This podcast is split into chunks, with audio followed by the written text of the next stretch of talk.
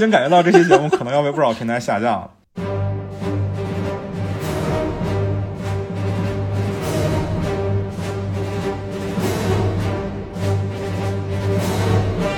如果未来的市场上我们只剩下了《战狼》，剩下了《红海行动》，剩下了《金刚川》，那都是我们的咎由自取，那都是我们观众的选择。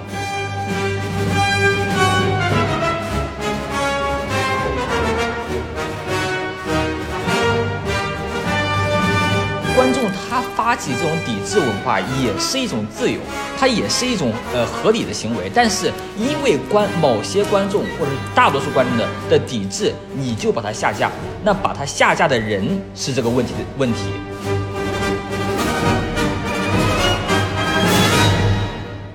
大家好，欢迎收听散场通道，我是麦高芬，欢迎加入我台的听友群，在微信上搜索“散场通道 After Cine”。添加我的个人微信号就可以申请入群了。我们的主播嘉宾们也会在群里等着大家，欢迎一块来玩儿。祝大家新年快乐啊！这是我们新年来的第一期节目，我们今天来聊一聊郭敬明导演的《晴雅集》。没想到啊，新年第一期节目是关于郭敬明的，同时我也没想到这个新年第一期节目就是一部三个嘉宾、三个主播都没有看过的片子。对我们今天三个朋友都没有看过这个片子，但是我们想聊一聊，想聊一聊跟影片内容无关的事儿。今天除了我呢，还有另外两个朋友一块儿在啊，都是老朋友了，一位是乌鸦老师，一位是雪白。大家好，我是也没有好久不见了，我是叫乌鸦的少年。大家好，我我是雪白啊，好久不见。雪白是真的好久不见了，之前他之前来过我们这阳光普照的节目。今天这期节目其实录的比较匆忙啊，因为之前没有计划录这一期的。但是呢，今天一月五号的凌晨，我们刚刚发现郭敬明导演的《晴雅集》在中国大陆被全面的下架了。这个事儿本身，我觉得是值得聊一聊的。其实我觉得这事儿还有一特别神奇的一个地儿啊，就是《晴雅集》给下架之后，这片子就成一禁片了。突然之间，郭敬明就从一豆瓣过六分都困难的导演，变成了跟。张艺谋啊、娄烨啊、姜文啊、田壮壮啊之类的平起平坐的这种禁片导演了，这可能是郭敬明影史地位最高的一天。所以今天这期节目呢，我们不谈电影本身，我们来谈一谈电影之外发生的事儿。我们先来讲一下这个事儿是怎么发生的吧。二零二零年的最后一天，十二月三十一号的凌晨零点，郭敬明他在微博上道歉了，为他十五年之前的一次抄袭行为而道歉。好，这个事情其实我们最早回溯一下，其实是从。于正和郭敬明他们分别在演员类综艺嘛，就是我就是演员和演员请就位里面，就是出席出一个职位，然后导致了编剧们集体的呃在网上微博进行了一个联名嘛，联名控控诉他们，然后进行一个抵制的行为，然后这个行为又产生了就是他们两个同时同一时间在微博上发表了这个道歉声明，再往后发展就成了今天我们讨论的这个关于郭敬明这部新片下下架的这个问题。对对对对。其实这事儿最早是由一位编剧汪海林所发出来的倡议嘛，啊，写了一封联名信，号召业内的编剧同行抵制抄袭者。其实郭敬明作为一个公众人物来讲，无论是作为作家还是导演，我都是不欣赏的。但是说实在的，我没有想到有一天我也会为郭敬明而鸣不平。这件事儿其实让我觉得挺可怕的。我认为抄袭这个行为没有任何的正义性啊。郭敬明在他的第二部小说《梦里花落知多少》抄袭了庄宇的《圈里圈外》这件事儿，它其实是一个板上钉钉的事儿，它是一个法院判了的事儿。这个事情上没有任何的争议。但是呢，我不能接受的是在电影市场上。一部有正规的供应许可证的电影，一部拿了龙标的电影，仅仅因为其中一个主创的道德问题，就可以从市场上消失，这是我接受不了的。我能接受的是观众因为他抄袭抵制他，不去看他；我能接受的是行业因为他抄袭去抵制他，去不跟他合作，去断掉他的资源，让他从这个圈子里消失。我不能接受的是，是一个不可抗力，让我们。不管是作为从业者也好，还是作为观众也好，没有了这样的选择。一个行业，一个正常的市场，总是有投机者的，投机者永远都会存在的。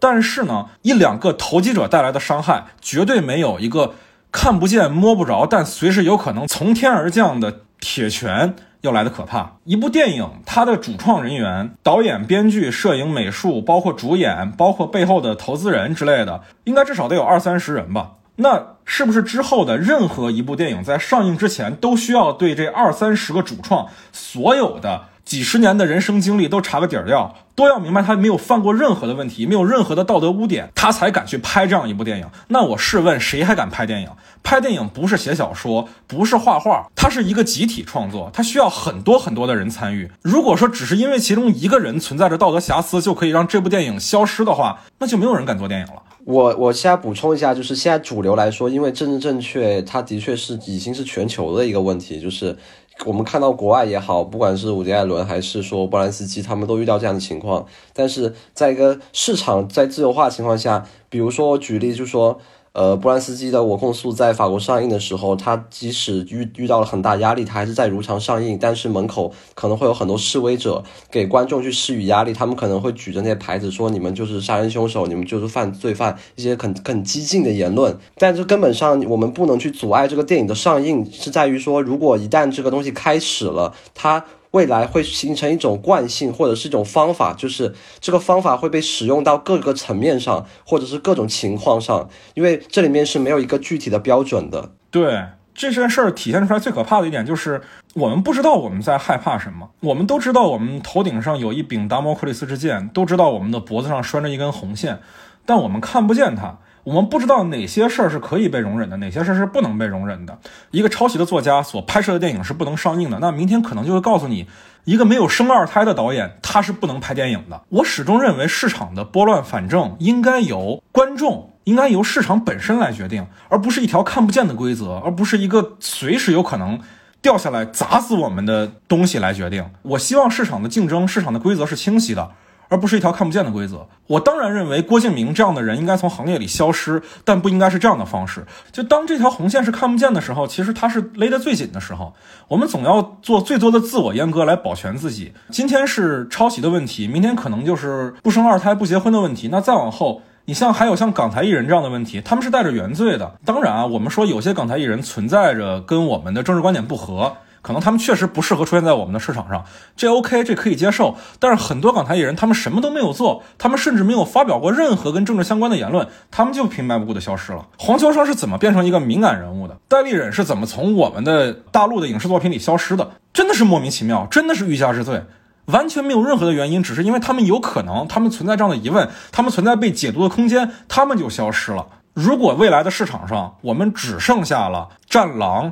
剩下了《红海行动》，剩下了《金刚川》，那都是我们的咎由自取，那都是我们观众的选择。其实我我拉到拉到观众这件事情上拉讲的话，其实我觉得，因为现在主旋律影片或者是说呃很正能量的影片，它其实在市场上也的确是很受欢迎的。比如说博纳，现在基本上已经转型成完全拍主旋律影片了。他们其实我觉得他们当初也不会想到，他们这些影片会这么的获得这么好的票房成绩的。其实整个市场。现在都倾向于去拍摄这类完全没有风险，然后并且可以获得很好票房成绩的影片，然后这是也是一种市场选择，也是同时也是观众给出来的结果。所以现在的我觉得现在情况会以后东西会越来越同质化，就是这个是很难免的，就是它的东西会更加的倾向于同样的东西去做它，因为它最安全，然后它能够赚钱，对它两边都沾得上。对，而且一旦一部主旋律影片，它背后的资本是有上面的介入，它就算里面爆出了一些丑闻，也不会让我们知道的。就仿佛你在涉及主旋律这样的题材的时候，你就是安全的。而且我觉得这个事情最让我害怕的一件事儿，就是当《晴雅集》这部电影被下架的时候，我发现所有的观众都在为这件事儿叫好。不是说所有的观众吧，主流民意是这样的。你看到那些新闻底下的评论里，都是说该，都是说。正义可能会迟到，但永远不会缺席。我我我要反驳一句，我觉得这个不是观众的责任，也不是观众的问题。观众他有权利支持，但是这不是观众的问题。对我的意思是，就是如果观众他可以支持某种取消文化，就是你像是那个呃，现在政治正确的前提下有有取消文化和抵制文化嘛，对不对？就是观众他发起这种抵制文化也是一种自由。它也是一种呃合理的行为，但是因为观某些观众或者是大多数观众的的抵制，你就把它下架，那把它下架的人是这个问题的问题。不，呃，我觉得是这样的，这件事情上并不是因为观众的抵制而让它下架的。我觉得观众在这件事情上最可悲的点就在于，很多观众、很多的网友是站在铁拳的那一方的，是站在天降正义那一方的。他们没有意识到说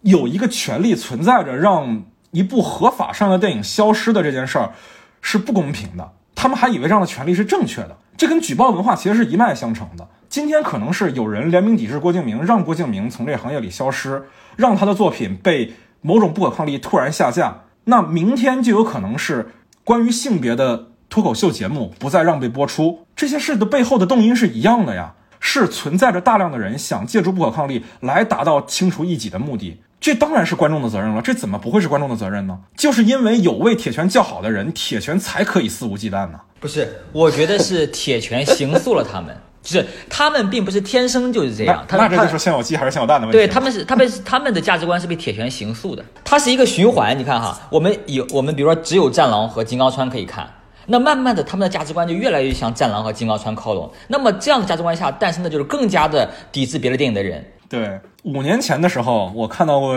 一个网上的段子，说我们之前的文化政策收紧是温水煮青蛙，但是到了五年之前，突然改油炸的了。然后我大概在前年的时候，我又看到一个段子，说现在已经不是油炸青蛙的问题了，现在这个青蛙都是自热的，生下来就是熟的。对，生下来都是自热田鸡。好，你这个你你这个一定留着哈，这句话千万别删。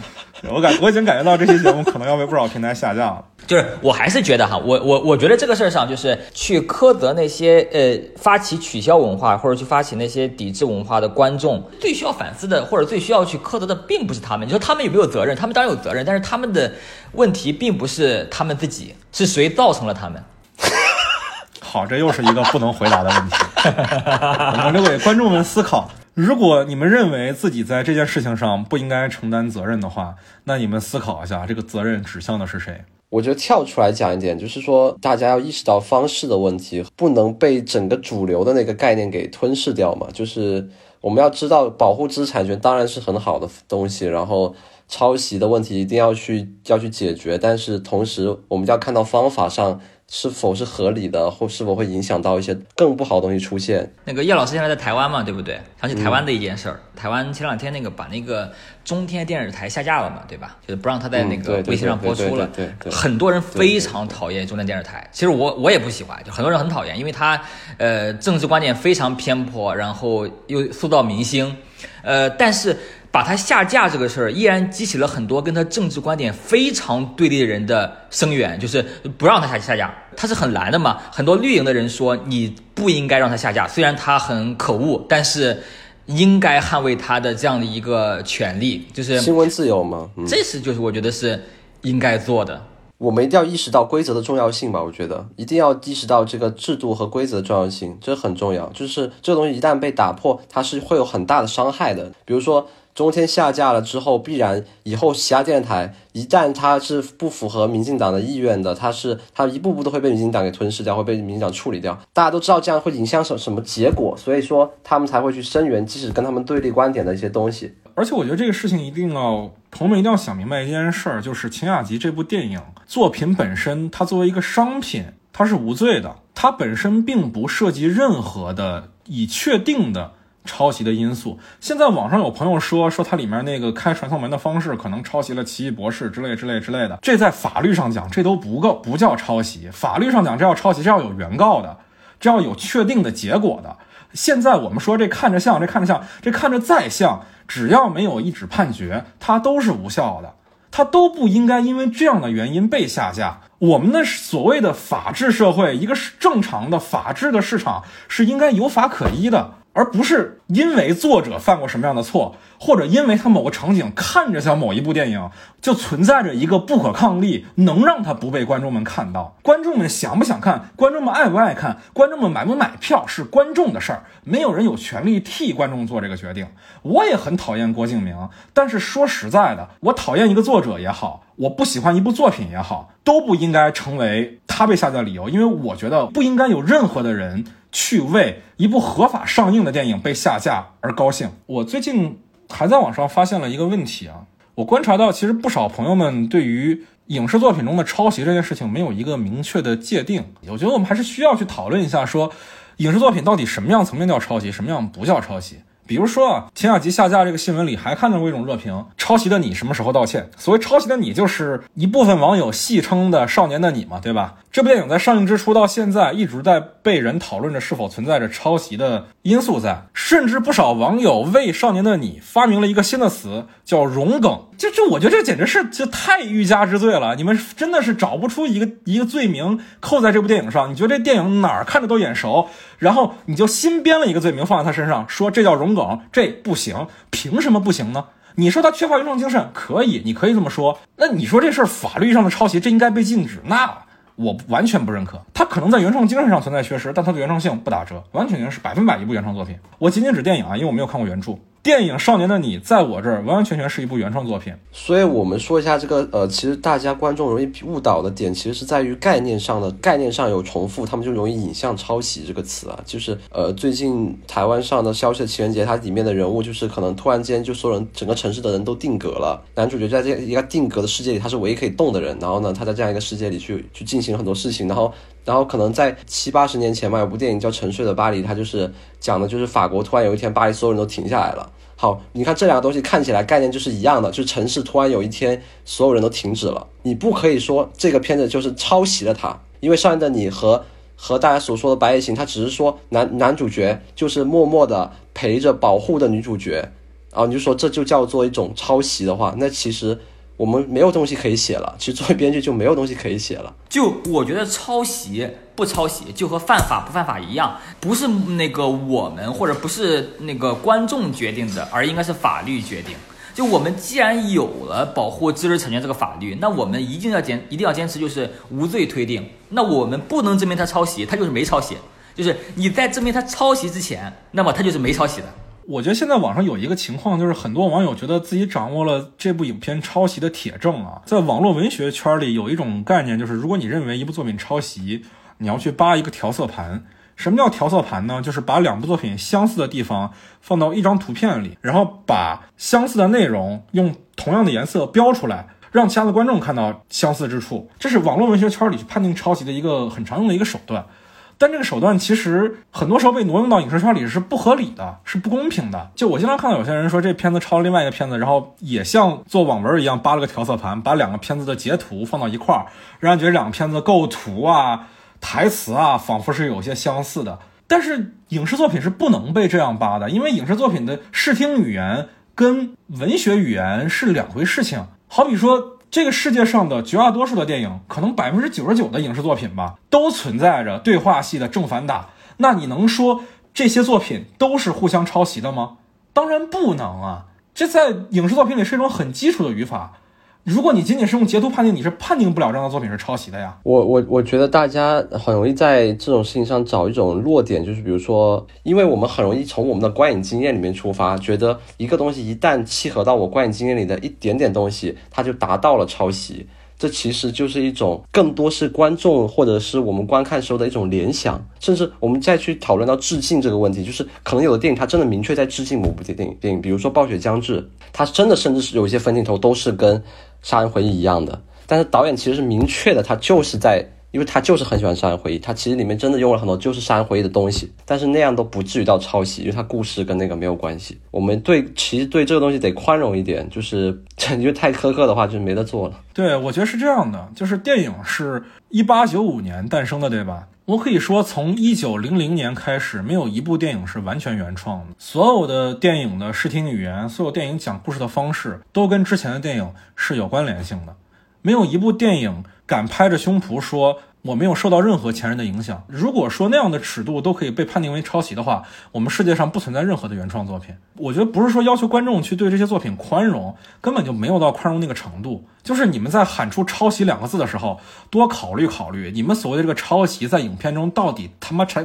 占了多少？我们讲到《暴雪将至》这个片子，它确实有很多地方跟《杀人回忆》非常的相似，但两部电影在根本的表达上，在艺术的输出上是毫无关系的。《暴雪将至》这个片子围绕的是国企改革制度下小人物的悲剧，而《杀人回忆》更多的是讲的是韩国的民生的事儿。这两件事有什么内在的联系吗？没有，它只是在表达手段上有相似而已。我还是那观点，以我们中国大陆当下网民对于抄袭的容忍度来讲，一九零零年开始，没有任何的一部电影作品是完全原创的。呃，我觉得现在是这样的，就是抄袭这个成了一种武器，成了一种攻击别人的武器。其实很多人他其实并没有看过，或者并没有对比过两个作品，就是因为他不喜欢这个人，他就说了抄袭。而真正的去和对比过他们，并且觉得他符合抄袭标准的这样的人几乎不存在。人们几乎又是啊，别人是抄袭，哎，我不喜欢这个人，于是他就是抄袭的。对，就是说实在的，现在这个时代有批斗和搞臭文化嘛？我就当然我也不知道《少年的你》这个片子到底得罪了谁啊？就是有人为了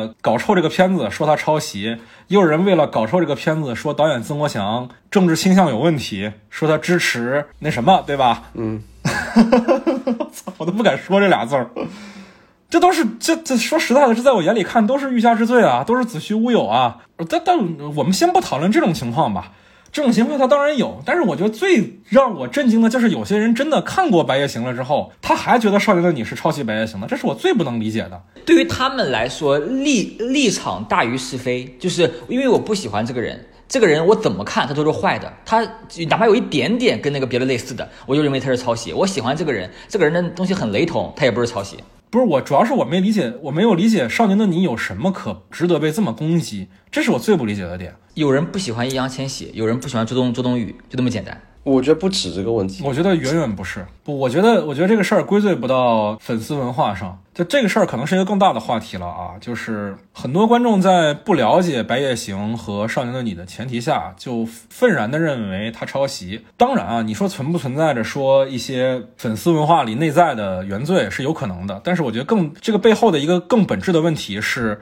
就是这时代的网民天生是好斗的。天生是需要去打倒什么的，天生是要攻击的，这个是我觉得背后很大的一个成因。他们只要有一个方向去攻击，他们就不会去撒手。我在这边有一本书，千万不是乐庞的乌合之众。不是不是，有一本书讲的这个，我觉得讲，我也讲讲讲的挺好的。我我是先从台湾那个那个博主那边知道了这本书，叫《乡民公审》，就台湾那边把网名叫乡民嘛，叫乡民公审，然后大陆翻译成叫千夫所指，就是它里边举了各种的那个被网络羞辱和网络审判的例子，然后讲述了这种文化，就是呃全就是网络公审的文化，我觉得还挺推荐的那本书，就大陆叫千夫所指。这事儿我们稍微引申一下啊，讲讲。杨笠的脱口秀这个问题，就是说实在的，我觉得举报杨笠的绝大多数的人，可能都可能都没有完整的看过他那个脱口秀，不知道他这句话是在什么语境下，他们可能甚至都不了解脱口秀本质上就是在冒犯别人，就是在开不能开的玩笑。但是呢，他们认为华语网络中的女权主义冒犯到了他们，所以他们把把杨笠的脱口秀当成了一个宣泄的出口，他们不择手段去举报他。但这事儿说实在的，我们再说另外一件事情，举报杨笠，我们都知道这事儿是反制的，这事儿是令人不齿的，是下作的。我们说一件稍微存在点争议的事儿，之前有一个色情漫画作者，网名叫 JM，他画的漫画内容很多时候带有一些侮辱女性的内容，所以他冒犯到了很大一部分的女性网民，就有女性网民。写了举报材料去举报他，他后来就被逮捕拘留了。然后网络上就一片歌舞升平，一片为这个事儿庆祝。但这个事情上有一个小小的问题没有被人注意到：举报者举报他的理由，并不是因为他的作品宣扬仇视女性。并不是因为她丑女，并不是因为她的作品丑化了女性、物化了女性。举报者举报她的理由是因为她传播淫秽色情的作品，这个理由是举报者写在举报文件里的。但本质上来讲，这个举报者举报他的理由并不是因为他传播了淫秽色情的作品，而是因为 J.M 这个作者传播的是他不想看到的淫秽色情的作品。我们都知道，成人内容在我们这个语境里是属于灰色内容的。我们都在为天一被判十年而鸣不平，我们就不该认为 J.M 被这样逮捕是合理的。很多的在 J.M 被逮捕的评论里都在说，干得漂亮，都在说比十年少一天就是这个世界的不公平。不啊，无论是 J.M 还是天一都不应该被这么逮捕啊。这是社会的问题啊，而不是说他被判了十年，所以这个人也应该被判十年，不是这样的。其实就是很简单，一切归结为什么呀？人们把公权力当做了是一个攻击对手的武器，但是这个。这个问题需要反思的是公权力本身，因为那比如说你总会恨一个人，你也不能要求每个人在任何时候都理智。比如说一个人刚打了你，也不说咱们吧，就哪怕是一个很理智的人，在那一瞬间，他也渴望天降一个闪电，把他把这个人给电飞。那他也这样想，对不对？然后这时候，那那上天被利用了，嘣一个闪电就把他电飞了，那是闪电的问题，不是那个人的问题。能明白我说的意思吧？非我之罪，兵也是吗？啊，对，那个那个那个劈下闪电的那个闪电，它是问题，因为你不能要求。每个人在任何时候都理智，比如说你正在跟一个人搏斗，你渴不渴望这时候突然这个人嗯，被一个天降正义啊，那那可能啊，对不对？那那这个这是天降正义的问题，不是那两个搏斗的人的问题。我突然想起一个片子啊，就是在《黑镜》这个剧还没有从神坛跌落之前，我个人非常喜欢的一集啊，第三季第六集叫《公众之敌》啊，蜜蜂蜜蜂的那个是吧？对对对，蜜蜂杀人那个，在那个故事里，就是因为蜜蜂灭绝了，所以人类用机械来为植物传粉，做了机械的蜜蜂。但控制蜜蜂的这个公司呢，他们被一个黑客给黑入了。然后这黑客在网上发了一个帖子，说我开一个 tag 叫谁谁去死，今天谁去死的 tag 最多。我就让这些蜜蜂去攻击谁，去把谁杀了。在那个时候，是真的赋予了公众抹杀掉一个人的权利，不是像我们今天所谓的抹杀掉一个作品的权利，是真的抹杀一个人的生命健康权的权利的时候，人们还是不加节制的蜂拥而至。那集里面的那几个被蜜蜂蛰死的人，可不可恶？当然有他们可恶的地方，但是我们有资格这样去宣判一个人死刑吗？我们有资格？被杀的时候为之叫好吗？我们没有，那我们同样也没有资格在《青雅集》这部电影的时候去叫好。那在今天我们的文化环境里，就存在着这样的一群。被人操控着的蜜蜂，如果我们不能阻止这个蜜蜂，至少我们不要去做那个发 tag 的人，好不好？其实概括为之，就是没有不择手段的正义，不择手段就不是正义了。就是影视作品里的抄袭这个事情啊，我们还是多说点抄袭这个事儿啊。我们讲一个东西的商品属性的时候，可能抄袭这个事儿还比较好界定。比如说一个外包装，但一个东西它越抽象，它越是接近于艺术品，它越概念化，它就越难去界定。我们同样还讲电影这件事儿啊，就是有一个很著名的案例嘛。就是日本导演黑泽明曾经起诉过意大利导演莱昂内，认为他的《荒野大镖客》抄袭了黑泽明自己的用心棒。对，这不仅告了，还告赢了。但是换句话讲，这莱昂内是赔了钱，但是我们现在艺术界难道会认为莱昂内是一个抄袭导演吗？难道会认为《荒野大镖客》是一部没有艺术价值的作品吗？我们不会，我们仍然认为《荒野大镖客》这部电影是意大利通心粉西部片的代表作之一，是因为。虽然在人物关系和故事上跟黑泽明的用心棒有相似，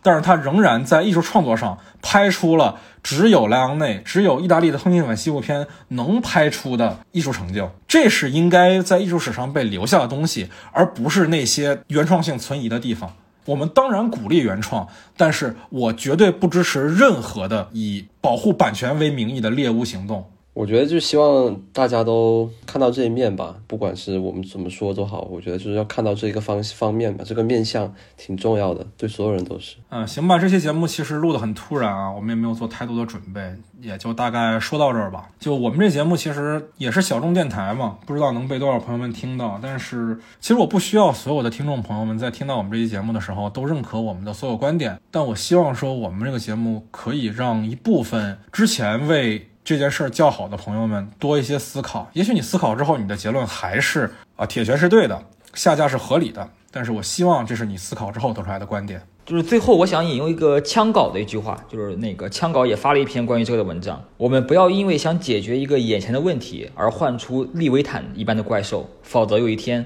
那怪兽会吞噬一切。这事儿一定会反噬的。就是我，我其实觉得我们这期节目也不一定有什么意义，因为这个怪兽已经出笼了。这怪兽不仅出笼，所有看着猛虎吃人的观众还在为之叫好。引用《侦探》第二句的 slogan 吧：“We got the world we deserve。”一切都是咎由自取。我还挺悲观，我挺悲观的。其实毁灭完累了，赶紧的，都得死哈，都得死。